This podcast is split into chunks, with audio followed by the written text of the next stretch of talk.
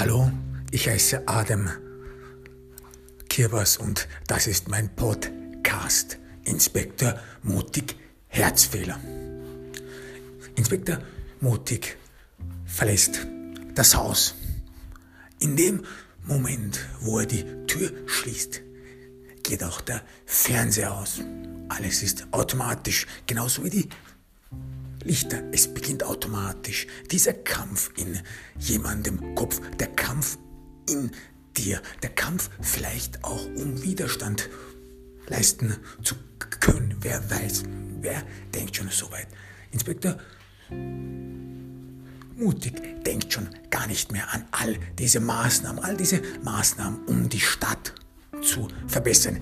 Gentry Fikation wird es hier genannt, Stadtverschönerung, doch wirklich mit der Stadt selber hat es wenig, wenig zu tun, sondern eher mit dem Verstand, dass diese Stadt, diese Megastadt in ihrer Schönheit nur dadurch erhalten sein kann und könne, indem man auch den Menschen heranzüchtet, der diese Schönheit auch wertschätzen könne, so das Narrativ. Hm, keine Ahnung, ob es wirklich hilft oder nicht. Inspektor Mutig begibt sich in die U-Bahn. Er möchte die unerträgliche Hitze vermeiden. Sie ist schädlich. Und in der U-Bahn, er setzt sich hin.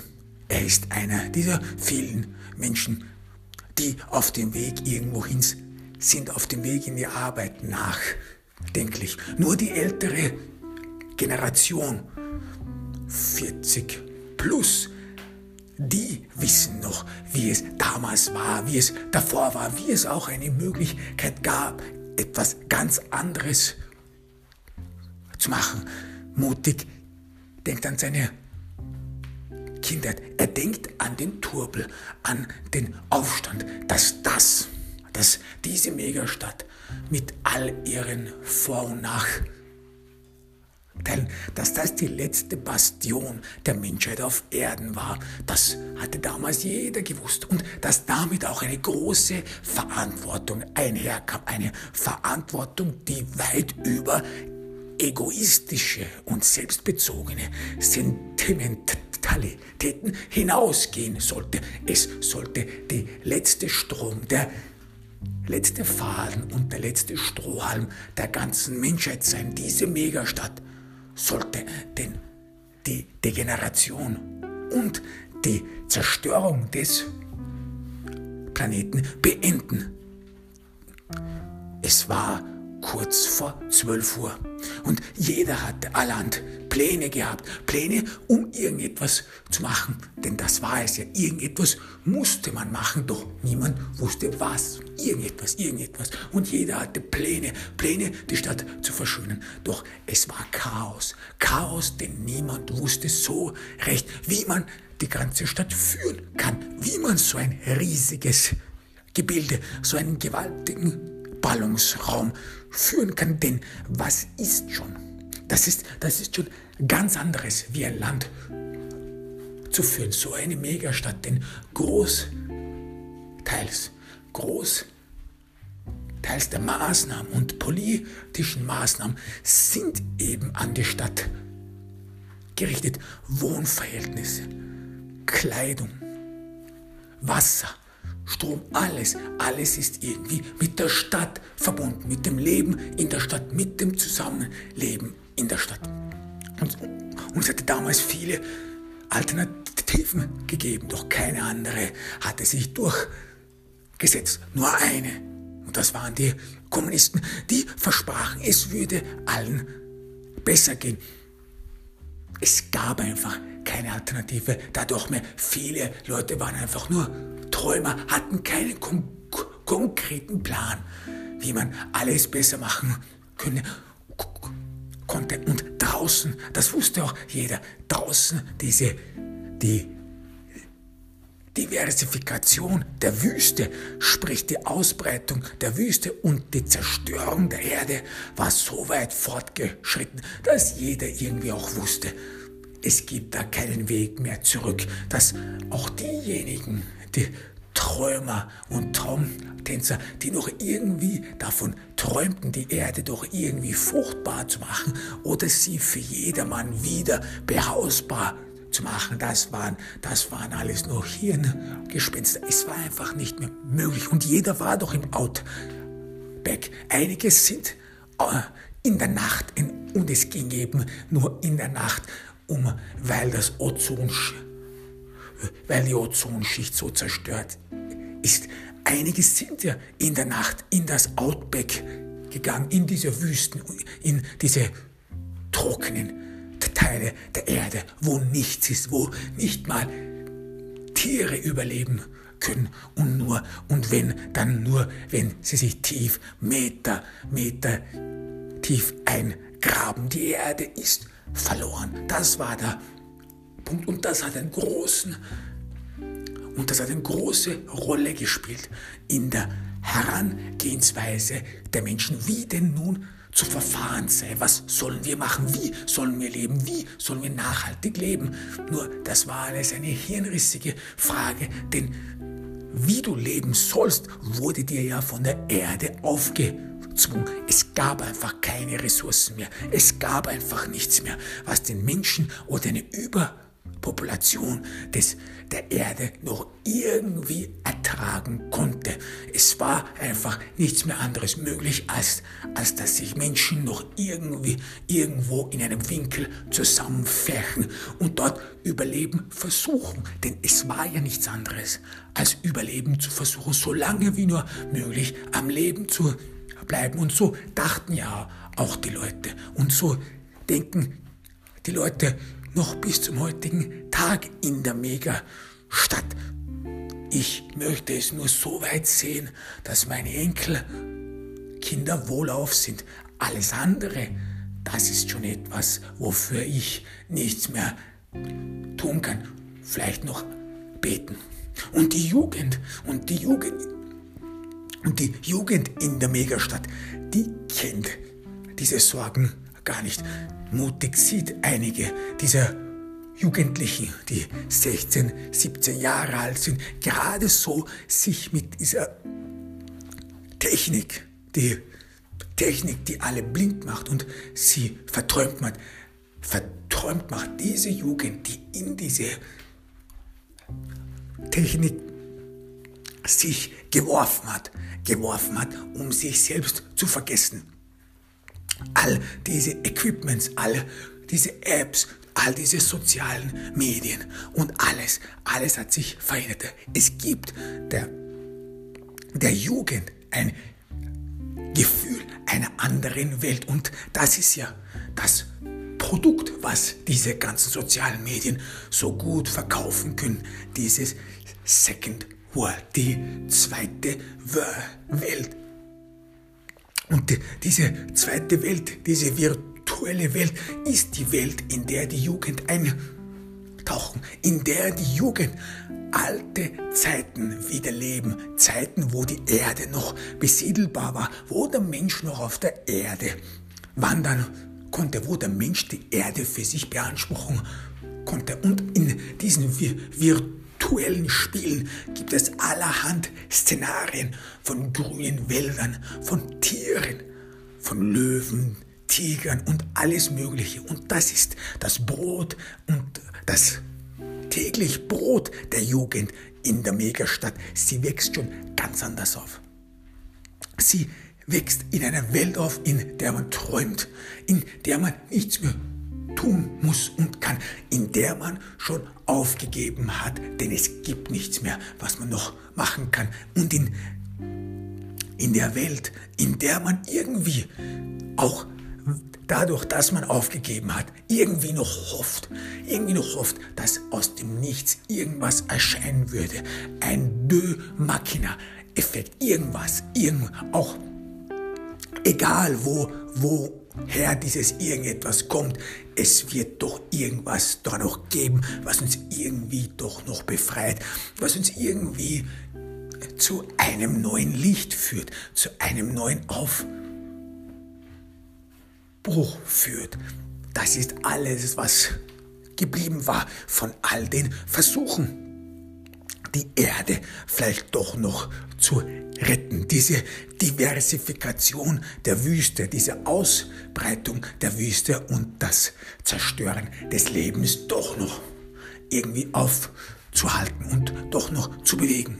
Die einen in der, in der Jugend, sie ist auch auch gespalten, die Jugend in der Megastadt. Die einen träumen von der Vergangenheit, von der glorreichen Vergangenheit, wo die Erde grün mit viel Vegetation war, wo man Tarzan spielen konnte in den Urwäldern und sich von Baum zu Baum schwingen konnte. Und die andere und der andere Teil der Jugend, der ist schon ganz woanders. Der ist im Weltall. Der denkt sich, dass man früher oder später doch einen anderen Planeten finden wird und ihn finden muss. Es gibt ja sonst nichts anderes mehr. Die Zeit drängt, die Zeit ist beengt. Und die wenigen Megastädte in der Welt es gibt nur eine Handvoll Megastädte in der ganzen Welt und die sind alle unabhängig. Dies, diese ganzen Megastädte hoffen und suchen schon nach diesem genialen und einzigen Planeten X, der Planet X, der irgendwann alle irgendwann gefunden werden muss, der es wahrscheinlich der sich wahrscheinlich nicht mal in unserem Sonnensystem sich befindet, sondern irgendwo anders und der irgendwann dann doch gefunden wird und dann ein Erlös der Menschheit vollbringt. Sogar religiös religiöse Gruppierungen scharen sich um diesen Gedanken. Irgendwann, irgendwann ist es soweit. Und während die Jugend entweder von der Vergangenheit und von, und von einer fernen Welt träumt, ist sie vergessen oder vergisst sie den Moment hier und jetzt. Diese Jugend, die, die sich so verloren hat in Träumereien, hat sich auch verschlossen gegen gegenwärtige Entwicklungen, was hier geschieht, was hier in der Megastadt geschieht und was auch dann früher oder später Einfluss darauf nehmen wird, wie denn der Mensch leben wird, sofern er diesen Planeten findet oder wenn er es noch auch irgendwie schaffen sollte. Diese Erde, diese trockenen Salzwüsten, die noch ein Überbleibsel von den Meeren sind. Wir, wenn er es vielleicht dann doch noch schafft, irgendwie diese fruchtbar zu machen, was wird, was für ein System wird die Menschheit dann haben? Wie werden die Menschen leben? Mutig. Denkt an, an die Möglichkeit, dass dieser Genossenschaftsbund, diese Struktur, diese politische politische Struktur in diesem Megastadt. Was wohl wäre, wenn diese politische Struktur irgendwo anders kopiert wäre, wenn es keine Möglichkeit mehr gäbe und die Menschen nie daran gedacht hätten, dass es so etwas wie eine Alternative gibt, so etwas ganz Fernes, aber auch etwas, das worüber man nach gedacht hat. Etwas, das nicht einem aufgedrängt worden ist. Und das war es ja, diese Regierung und alles, was mit ihr verbunden war. Sie wurde ja aufgedrängt, sie wurde von einer Not her begründet. Und wie hätte es wohl sein können oder wie könnte es sein, wenn dann die Menschheit sich von dieser Not befreit, von dieser existenziellen Not befreit hat und nicht mehr um das eigene Überleben Leben bangen muss, wie würde sich dann ein Staat gründen? Wie würde sich dann eine Regierung gründen und wie würden dann die Menschen miteinander leben? Das sind alles Fragen, die wichtig sind und das sind alles Fragen, die über die Träumer nicht nachdenken. Nein, Träumer, die leben in einer anderen Welt. Inspektor Mutig sieht noch einmal die Jugendlichen, auf deren Schultern es irgendwie abhängt, die eigentlich dabei ertappt werden sollen, dass sie eben für die Zukunft bauen, dass sie eben Mittel und Wege finden, Salzwüsten wieder mit grünen Vegetationen zu füllen, die sich damit beschäftigen sollten, diesen Planeten X, wo der auch ist, ihn zu finden. Nein, aber stattdem, es sind nur Träumer. Es ist alles irgendwie trist. Es ist alles irgendwie verloren. Es ist wie wenn man aus dem Fenster ins Outback sieht und mehr und mehr sieht, dass die Wüste immer näher und näher kommt, dass sich die Wüste durch die ganze Vegetation frisst, bis nichts mehr übrig bleibt als, als Grau, bis der Himmel ergraut, bis man voller der Grau die Sonne nicht mehr sieht. Dieser graue Nebel, so wird auch genannt, aber es ist irgendwie etwas Graues, es ist irgendwie etwas Abgestorbenes und dieser Tod, dieser Tod, der vor nichts Halt macht, der kommt immer näher und näher und man ist ihm hoffnungslos ausgesetzt. Man kann nichts dagegen machen und es hat eine psychologische Wirkung. Es hat etwas Zermürbendes und Zerstörerisches in, in einem Geist und auch etwas Hoffnungsloses. Denn egal was man macht, egal was man tut, man fragt sich dann immer wieder, welchen Unterschied macht es dann noch? Was wird dann noch geschehen? Oder was könnte ich da noch verändern? Was könnte ich nicht machen oder, oder könnte ich machen? Alles scheint so hoffnungslos zu sein, so, so unbedeutend. So leben auch die Menschen in der Megastadt, dass deren Leben und alles nicht nur unbedeutend wären, sondern dass es auch nur vergänglich wäre. Alles ist, alles ist vergänglich und wer weiß, wenn dann der Tag kommt und so nennen auch viele Leute den Moment, der Tag, in dem klar wird, dass, dass nicht jeder in der Megastadt überleben kann und die Einige haben schon damit begonnen, irgendwie zu horten, irgendwie etwas beiseite zu legen. Doch was weiß man nicht? Man weiß nicht, was dann fehlen wird. Man weiß nicht, wo der Endpunkt angesetzt wird, was man dann alles noch brauchen darf. So, es ist Verzweiflung und irgendwie in dieser ganzen Verzweiflung Verzweiflung, in dieser ganzen Hoffnungslosigkeit haben die Menschen es irgendwie geschafft, für Momente oder auch für Tage de, diese Sorgen irgendwie auszuschalten, sich davon zu befreien und so ganz gewöhnlich ein Leben zu leben. Einige lachen, einige, einige sind schon so weltvergessen, haben schon so ihre, ihre Sorgen vergessen, dass sie im Moment leben bemerkenswert. Es, und, und es ist auch etwas Ungewöhnliches, vor allem wenn, wenn Menschen, die, die 40 oder 50 Jahre alt sind oder die zumindest so ausschauen, herzhaft lachen können, dass die nicht so wie die Jugend verträumt sind in einer Welt und dort deren Genuss von deren Genuss zerren, von deren Träumen zerren. Nein, dass man sogar im Hier und Jetzt in diesem Moment alles vergessen kann und irgendwie noch ausschalten kann und eine gute, ein gutes Gespräch genießen kann, Humor genießen kann, Witz genießen kann. Und ohne Sorgen in den Tag leben kann. Sie sind selten, diese Menschen, doch gibt es die noch. Und was ist Richtig, sollte der Mensch sich selbst vergessen, sollten wir unsere Sorgen alle, alle zu Hause lassen oder in, oder in unseren Herzen in eine Kammer verschließen? Und nur gewöhnlich, wenn es dann, wenn dann es notwendig wird oder wenn es überhaupt dann nicht mehr notwendig wird, diese Kammer öffnen oder sie für immer schließen.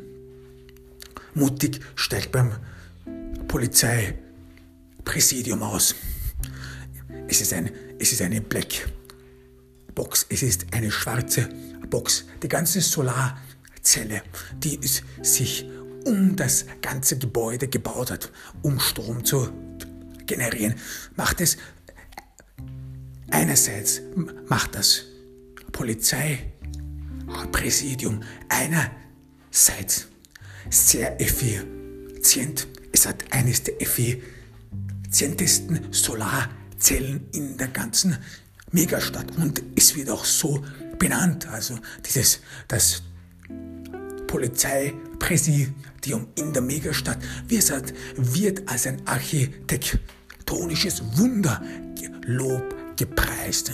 Es ist einzigartig, dass man mit Solarzellen und auch mit Architektur das gewährleisten kann, was andere davor nicht geschafft haben, nämlich dass egal zu welcher Stunde und zu welchem Moment, dass die, dass die Solarzelle voll ausgelastet ist. Sprich, sie kann immer sehr viel Strom generieren, die nicht nur der, das Polizeirevier erhalten kann, sondern auch nebenliegende Gebäude. Naja, neben, nebenliegende Gebäude, die eben den, den ähm, Polizisten, den hochrangigen Polizisten gehören. Und andererseits ist die Solarzelle auch ein riesiger schwarzer Kasten, der von weitem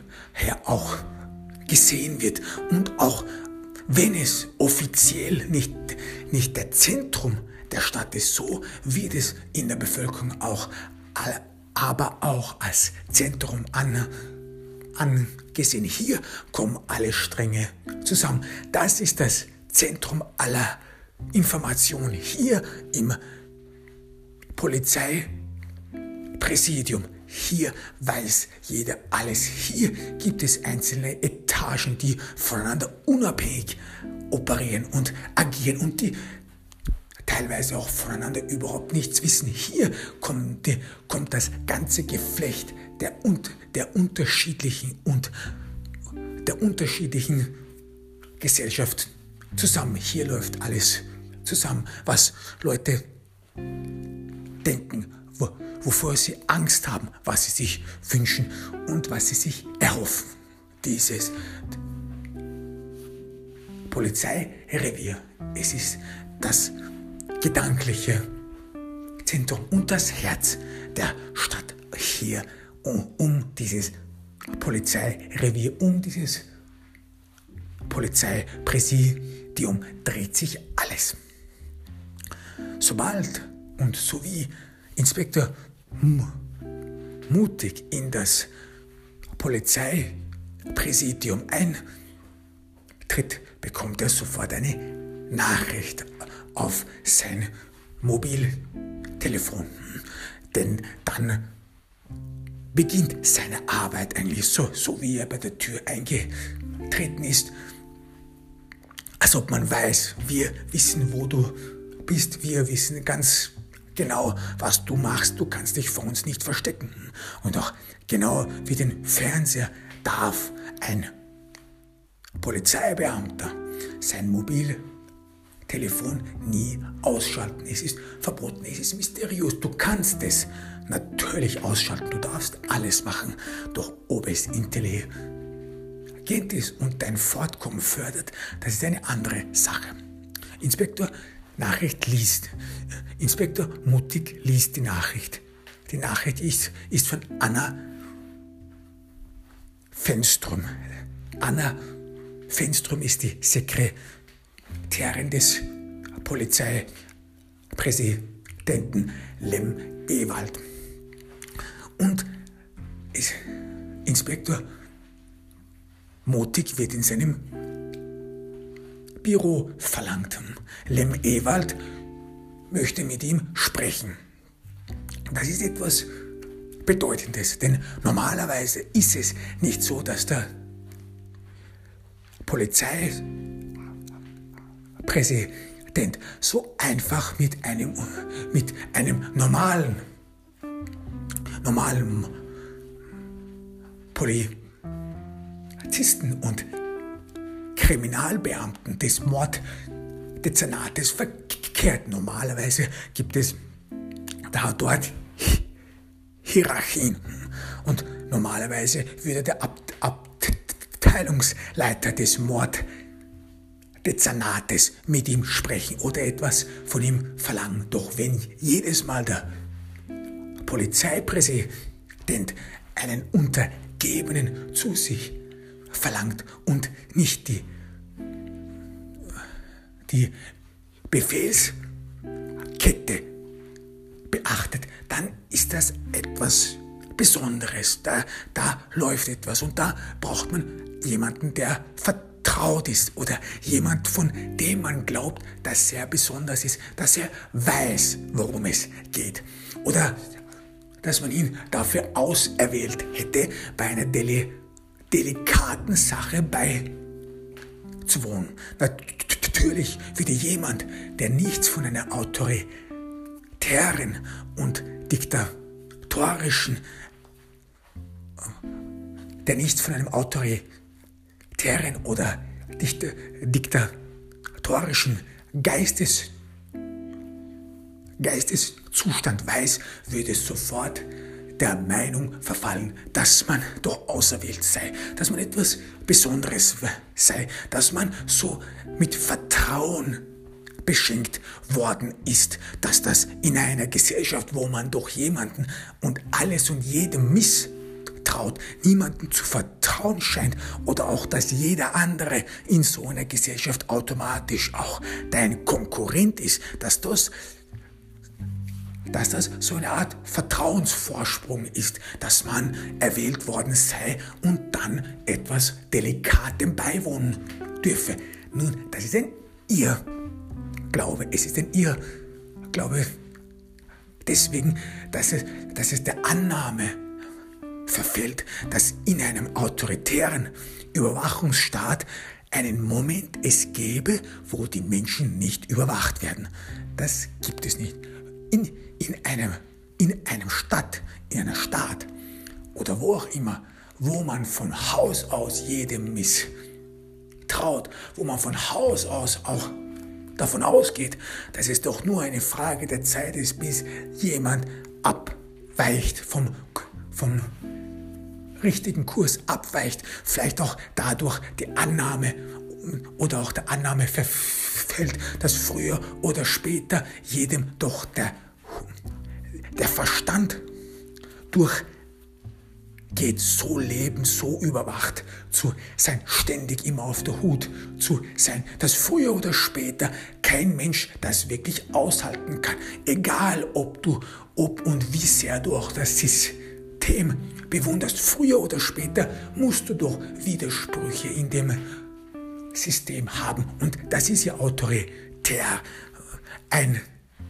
Charakter des autoritären und diktatorischen Staat, dass er so viele Widersprüche in sich hat und dass die einzige Möglichkeit, um diese verschiedenen Stränge und diese Widersprüche doch noch unter einen Hut zu, Hut zu bringen, ist, dass man eine strenge Gehorsamkeit verlangt, dass man teilweise auch mit Gewalt etwas durchsetzen muss, um den Staat noch irgendwie am Laufen zu halten. Und genau deswegen sind, gibt es nie ein Ende der Prüfungen. Genau deswegen ist es nie so, dass man nun jemandem einen Vertrauensvorsprung geben würde. Nein, es ist alles eine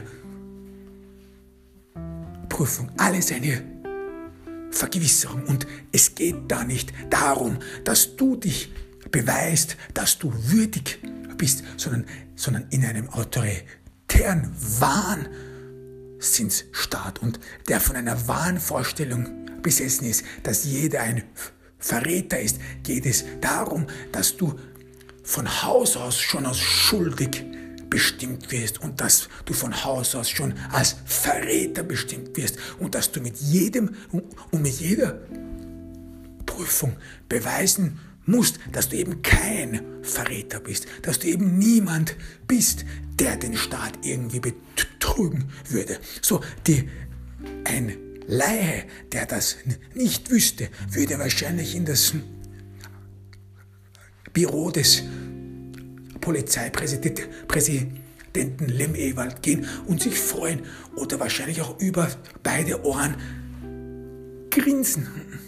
Er, er wäre erfreut. Sowas ist gefährlich. Sowas ist ge, gefährlich. Darum, weil erstens einmal niemand sich darüber versteht. Das, das verstehen würde. Wie kann man in so einer Situation, wo jeder gegen jeden ist, wo Leute hinter versteckten Toren und Türen gelüncht, gefoltert werden, wo Leute verschwinden, wie kann man in so einer, so einer Situation noch freundlich sein? Nein, das, der Umgang und der Usus hier ist eine normale Miene zu machen, sich nicht darüber zu freuen, sondern es als selbstverständlich anzusehen. Man wurde erwählt nicht, weil man irgendwie etwas Besonderes ist, denn jemand, der sich freut, der, der über beide Ohren grinst und so ins Büro eintritt, so jemand könnte es überambitioniert sein. Denn, der, denn die Feinde in einem autoritären Staat, deine persönlichen Feinde, ist nicht irgendetwas Unkonkretes, irgendetwas, was du nicht wahrnehmen kannst oder was irgendwie weit weg von dir ist. Nein, deine Feinde und deine Konkurrenten sind die Leute, die unmittelbar in deiner Nähe sind. Das sind die Leute, die ambitioniert sind und Ambitionen in einem autoritären und einem diktatorischen Staat heißt, am Status quo festzuhalten, nicht in Ungnade zu fallen. Und dann kommt jemand her, der grinst, der sich geehrt fühlt, weil er eben auserwählt worden ist, da irgendeiner speziellen Sitzung beizuwohnen. Ein Grinsen oder irgendeine Freude oder sich irgendwie besser vorkommen könnte schon diesen Leuten Angst einflößen. Angst einflößen in, in dem Sinne, dass man glaubt, hier ist jemand, der uns aufs Schafott bringen will. Denn wie steigen Leute in einem autoritären Staat auf? Wie steigen, steigen Leute in einem, äh, in einem Diktator? in einem diktatorischen Staat auf. Das System selber ist unfehlbar. Das System trotz ihrer Grausamkeit, trotz des, de, ihrer Unmenschlichkeit, das System ist immer heilig. Es steht über allen. Doch die, doch der Mensch ist fehlbar. Und wenn irgendwas falsch läuft, dann sind es immer die Menschen. So denkt man in einem diktatorischen Staat. Und das bedeutet, um aufsteigen zu wollen und aufsteigen zu können, musst du jemanden aufs Schafott bringen. Und das weiß jeder. So sind auch die anderen aufgestiegen. So haben auch die anderen es geschafft, weiterzukommen, die Leiter zu erreichen klimmen. Und das ist auch, was viele fürchten. Und jemand, der überambitioniert ist, jemand, der mehr will, als ihm zusteht, jemand, der es nicht verstanden hat, dass das Status quo, und das ist der Gemeinschaftssinn in einem autoritären und diktatorischen Staat, dass der Status quo so etwas wie ein Frieden ist oder so Frieden für eine Gruppe bedeutet und das am, Sta und das am Status quo zu rütteln auch Krieg bedeutet. Krieg in, de, in dem Sinne, dass dadurch Leute verschwinden, dass die Familien von Menschen irgendwie geschadet wird und dass, der, und dass es Leid, Hass und Tränen gibt. Nein, nein, jemanden, der ambitioniert ist, den möchte man schon gar nicht in seinem Kreise haben, denn so jemand wird morgen dein Henker sein. So. Deswegen ist es in, einem autoritären Staat immer wichtig, den Kopf unten zu halten, ihn immer gesenkt zu halten, immer unbedeutende, aber auch gleichgültige Miene zum bösen Spiel zu machen, immer, immer sich diplomatisch zu zeigen und diplomatisch zu zeigen bedeutet, dass man es erstens einmal verstanden hat. du kannst dich gegen das System nicht aufbäumen. Und wenn sich dann Leute tatsächlich dagegen aufbäumen, dann ist es immer, und dann, und dann gilt das Gebot des Wartens. Du musst warten, wie sich die Sachen abspielen. Das ist der Überlebensinstinkt in einem autoritären und in einem diktatorischen Staat. Du spielst nicht mit offenen Karten, du wartest, wartest, bis sich das entwickelt. Und solange sich nichts entwickelt, gibst du dich immer diplomatisch und die Sprache der Diplomatie in einem autoritären und in einem diktatorischen Staat ist, dass man sich doch am Status quo halten solle. Es geht doch jedem gut und es gilt auch zu verstehen zu geben seinem Gegenüber und allen anderen. Das ist die, wenn man so will, die Eintrittskarte in eine Gemeinschaft, in eine und in eine Gruppe, in einer ganzen Gesellschaft, die darauf aufgebaut ist, aneinander zu sich, sich zu bespitzen und, und wo, wo fast die Hälfte der ganzen Gesellschaft Polizei, Informanten sind.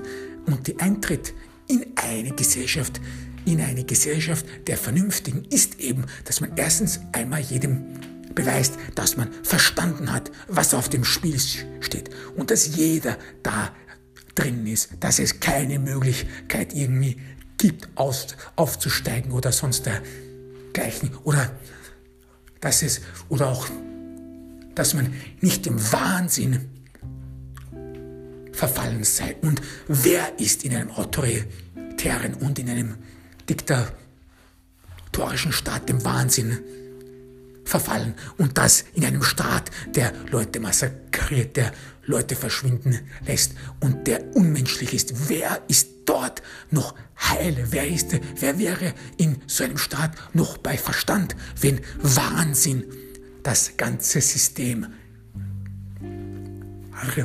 regiert? Doch nichtsdestotrotz gibt es noch so eine Art Verständnis von Wahnsinn, von Leuten, die in einem Wahn leben, von Leuten, und das ist auch, so wird es auch dann bezeichnet, die der Realität entrückt sind. Und man identifiziert Wahnsinn in einem autoritären und in einem diktatorischen Staat dadurch, dass Leute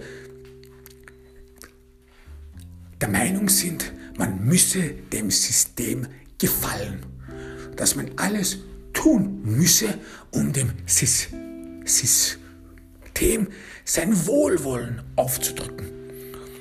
Das sind Wahnsinnige, weil die es nicht, weil die vor lauter Wald diese Bäume nicht sehen. Das sind Wahnsinnige, weil die nicht verstanden haben, dass das System sich aus Menschen bildet. Das sind Wahnsinnige, die es nicht verstanden haben, dass, dass jeder für sich alleine kämpft, dass jeder eine Insel ist und dass in einem diktatorischen und autoritären Staat so etwas wie Gemeinschaft und auch der Gemeinschaftssinn nichts anderes ist, als sich vor dem Schafott zu bewahren. Und jemand, der das nicht verstanden hat, jemand, der, der, der um, um jeden Preis die Aufmerksamkeit und auch das Wohlwollen des Systems, dieses Unbekannten, dieses Unbestimmten irgendetwas erheischen versucht. So jemand hat keine Prinzipien, so jemand weiß weder wo weiß weder wo unten und oben, wo noch links und rechts ist. So jemand ist eine Gefahr. So jemand lebt in einer Wahnvorstellung, in einer, in, in einer, in einer ganz anderen Welt und hat keinen Tropfen von der Realität verstanden, die sich um ihn herum bildet. Und so jemand, egal wie, wie so jemand auch dem System irgendwie nützt, so jemand wird am Ende sehr viele Leute töten. So jemand ist eine Gefahr und so jemanden willst du nicht in deiner Mitte haben. Ein Gemeinschaftssinn oder die Gruppe von Leuten, die es verstanden haben, wie man in einem diktatorischen und autoritären Staat überleben kann. Das sind diejenigen, die verstanden haben, die, die, auch, die auch begriffen haben, dass es egal, was man macht, egal, was man tut, das System, das wird immer seine Kinder fressen. Egal, welches Paradigma es folgt. Es ist gleichgültig, was geschieht. Es gibt so etwas wie Gleichheit nicht. Und mutig wurde erwählt. Und es ist normalerweise, freust du dich auch nicht über so etwas, denn dann sind wieder alle Augen auf dich gerichtet. Mutig aber möchte es schnell hinter sich bringen. Er geht ins Büro von Lem Ewald, dem, dem Polizeipräsidenten, und sofort bei der Tür steht auch sein steht auch der Name seines Stellvertreters, Olaf Schlechter.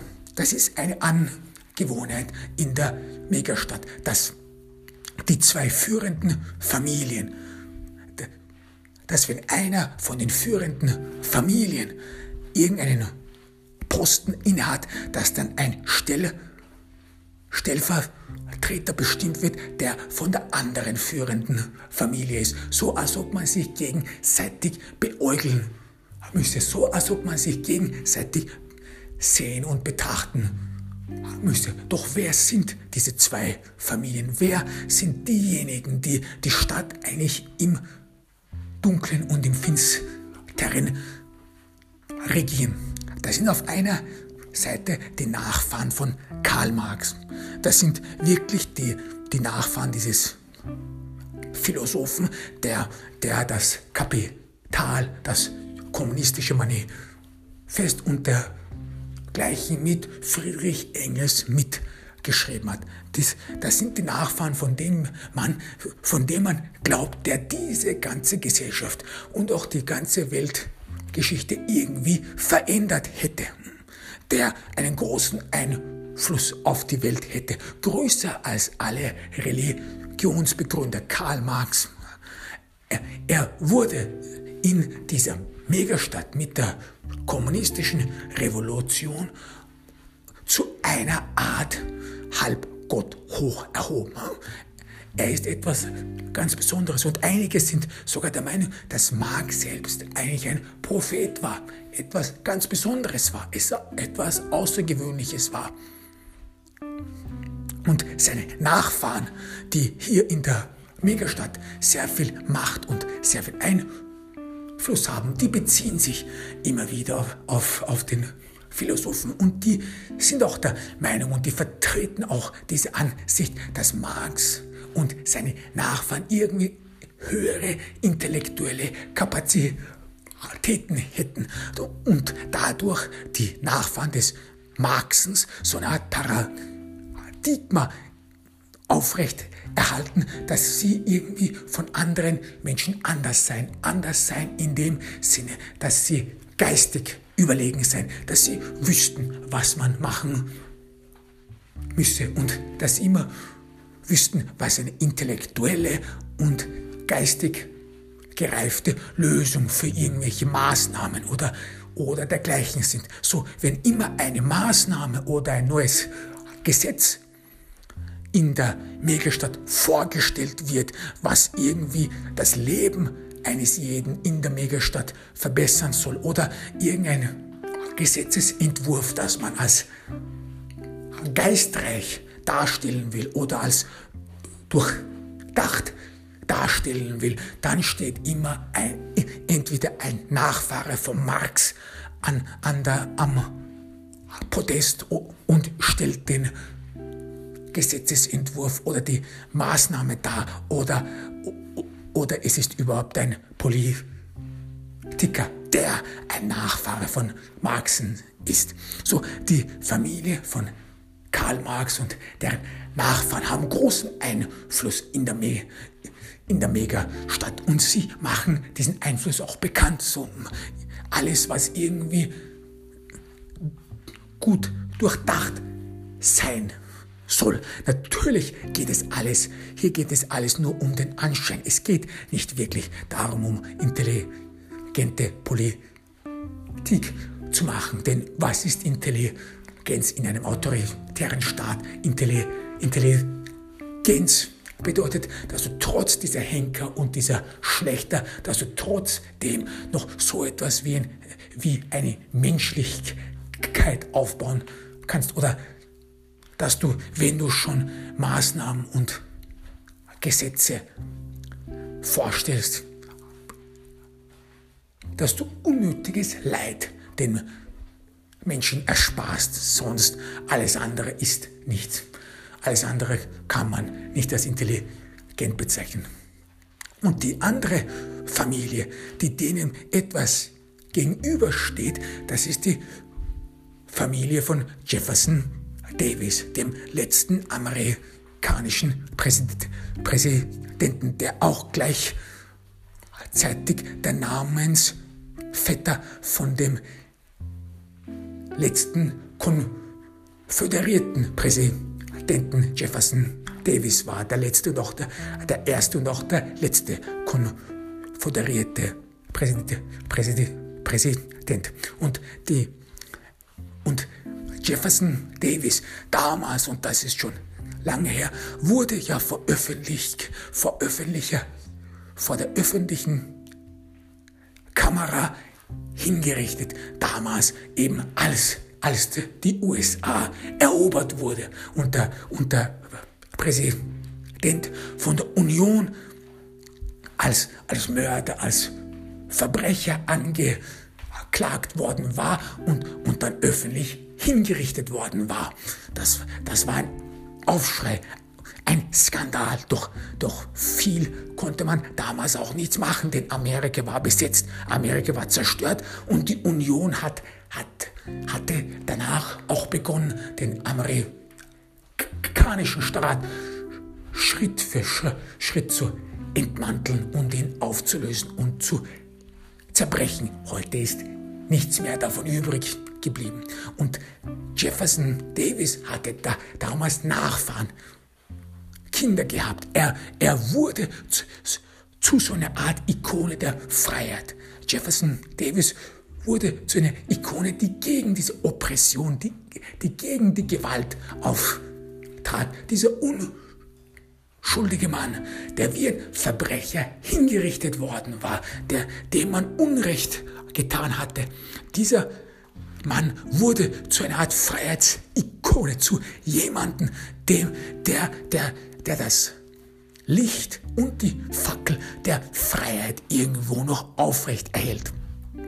Und diese Ikone wurde später auch in allen möglichen Formen und Variationen zu, zum Ausdruck gebracht. Viele Rebellionen, viele Aufstände in den USA hatten immer das Bild von Jefferson Davis auf deren Bannern, auf deren Fahnen. Dieser Mann, der, der, der sich für sein Volk geopfert wurde, der versucht hat, noch Leid und Schmerz vom Ameri, von, dem, von Amerikanern zu, äh, Amerikanern zu ersparen. Und es war alles vergebens, die, diese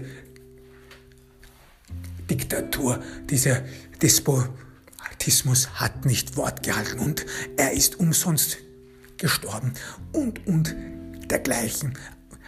Das hat in der Volksmoral große Bedeutung gehabt und seine Nachfahren, Jefferson Davis hatte Kinder, seine Nachfahren wurden zu, zu, zu etwas Besonderem erhoben, wurden, wurden als, als, als die Nachfahren eines Heiligen tituliert.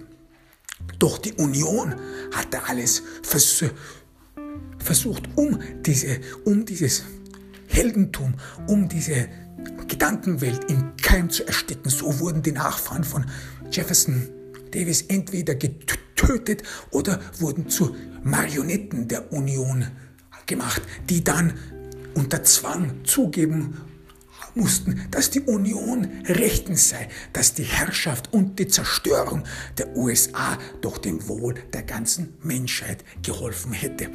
Und so ging es auch einige Jahre hinzu, bis dann auch später die Union in sich zerfiel, denn so ein riesiger Machtbrocken, der konnte früher oder später sich selbst nicht erhalten. Und der würde früher oder später diese ganze Machtkonzentration würde früher oder später sich selbst verschlucken. Und das ist dann auch schlussendlich gestehen, geschehen mit der Union. Sie löste sich einfach auf über Nacht. Zu viel Macht, zu viel Spannung und sie implodierte. Das war eine Machtimplosion, die nicht mal aufgrund irgendeiner Revolution oder irgendeines Aufstands hervorkam. Sie implodierte einfach.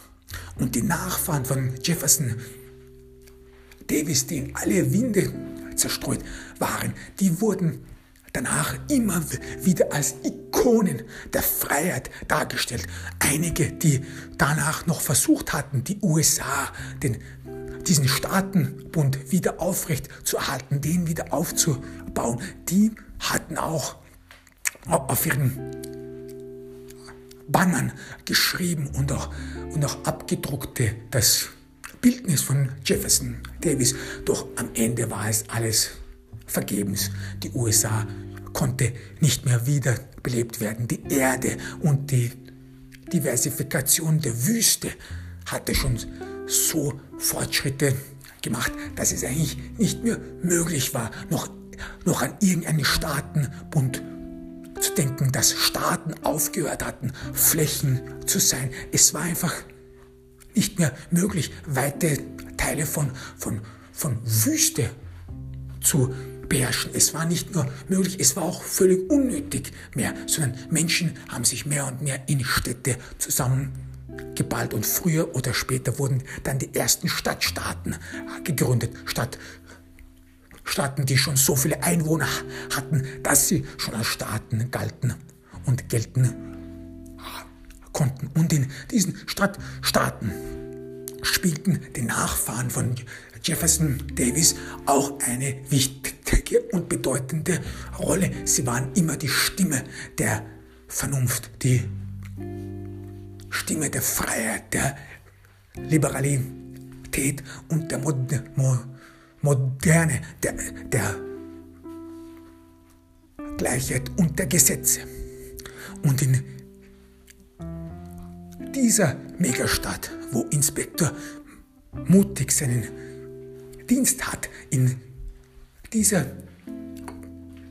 Megastadt hatten sich davor die Nachfahren von Jefferson Davis eher noch zurückgehalten, ganz besonders vor der kommunistischen Revolution, in dem Chaos, das, das dort vonstatten ging, hatten sich die Nachfahren, die Davis-Nachfahren, noch dadurch ausgezeichnet, dass sie un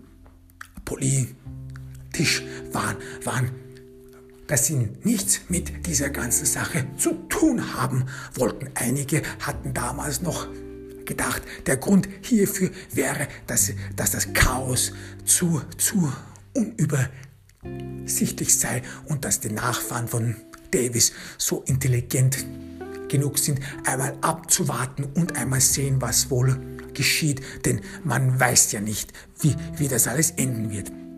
Später aber, als die Kommunisten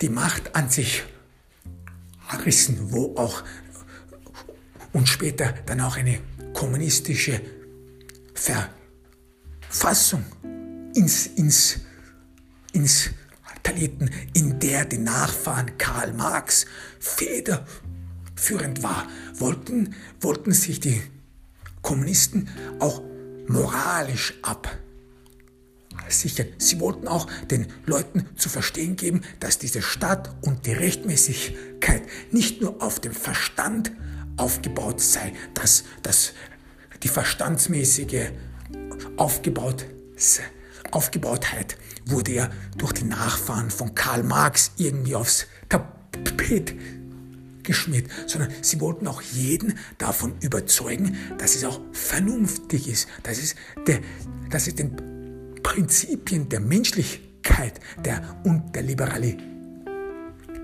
auch ankommt, weswegen dann die Kommunisten mehr und mehr versucht haben, die Nachfahren der, von Jefferson Davis in die Regierung zu, zu bringen, sodass der Verstand, der Geist mit der Vernunft, mit der, Intelli mit der, mit der Liberalität einhergeht. Und das bedeutet, dass einerseits, wenn immer neue Gesetze und neue Gesetze und Maßnahmen in der Megastadt annonciert werden, dann steht immer ein Nachfahre von Karl Marx Schulter an Schulter mit einem Nachfahren von Jefferson Davis, so dass man innerhalb der Bevölkerung keinen Zweifel mehr daran hätte, dass die Regierung, dass der Genossenschaftsbund dieser, dieser Stadt, dieser Megastadt auch richtig handeln würde, nicht nur im Namen des nicht nur im Namen einfacher menschlicher Gesetze, nein, sogar, sondern im Namen höherer geistiger Kapazitäten, aber auch im Namen der Vernunft. Und man versucht es, oder zumindest hat man den Glauben, so der Bevölkerung jede Angst hinwegzunehmen, wegzunehmen, dass man, dass man so jedem Vertrauen schenken könnte. Was viele natürlich in dieser Herrschaftsfamilie nicht wissen, ist, dass der durchschnittliche Bewohner der Stadt eigentlich gar nicht mal weiß, wer jetzt wirklich die Nachfahren von Marx und wer jetzt wirklich die Nachfahren von Davis sind. Also es, es gibt da sehr viele Leute da, die sehr viel behaupten. Aber nichtsdestotrotz, die Nachfahren von Davis Nachdem sie in die Regierung geholt worden waren, hat noch zunehmend be begonnen, Macht gierig zu werden. Am Anfang waren es nur, waren es nur so eine Art, war es ja gedacht gewesen, dass man so eine Art nur, nur so, so der Gestalt wegen oder dem Anschein wegen die Nachfahren von Davis in die Regierung holt. Doch mehr und mehr wurden die Macht gierig und die zwei Familien haben dann begonnen, miteinander um Macht zu konkurrieren. So diese sch schöne Eintracht, wie man sie immer in allen, in allen Auftritten und Regierungserklärungen sieht. Diese Eintracht und diese Frieden gibt es in der Realität so nicht. Und diese zwei Familien, die diese Stadt regieren, die kämpfen auch um Macht, die kämpfen um Posten und die wollen auch für sich und deren Familie etwas erobern, etwas ergattern und damit deren Macht vergrößern. Und der, der Polizeipräsident Lem Ewald ist ein Nachfahre von, von Jefferson Davis. Und deswegen ist ein Stellvertreter Olaf Schlechter auch mit Marxens Familie assoziiert. Schlechter ist kein direkter Nachfahre von Karl Marx, aber er ist mit einer Nachfahrin, mit einer Nachfahrin von Karl Marx verheiratet, was ihn zum Bräutigam Karl Marxens macht oder, oder Marxens macht. Das spielt eine große Rolle, denn es zeigt dann auch die, äh, die Affiliierung, die politische Affiliation einer ganzen Gesellschaft. Und wenn und als mutig vor der Tür des Polizeipräsidenten wartet, denkt er an diese politischen kleinen, feinen Unterschiede, auf die man achten muss, wie man jemanden anspricht und dass man auch immer wissen muss, dass hier so eine Art innerer Twist und innerer Krieg innerhalb der Gesellschaft herrscht.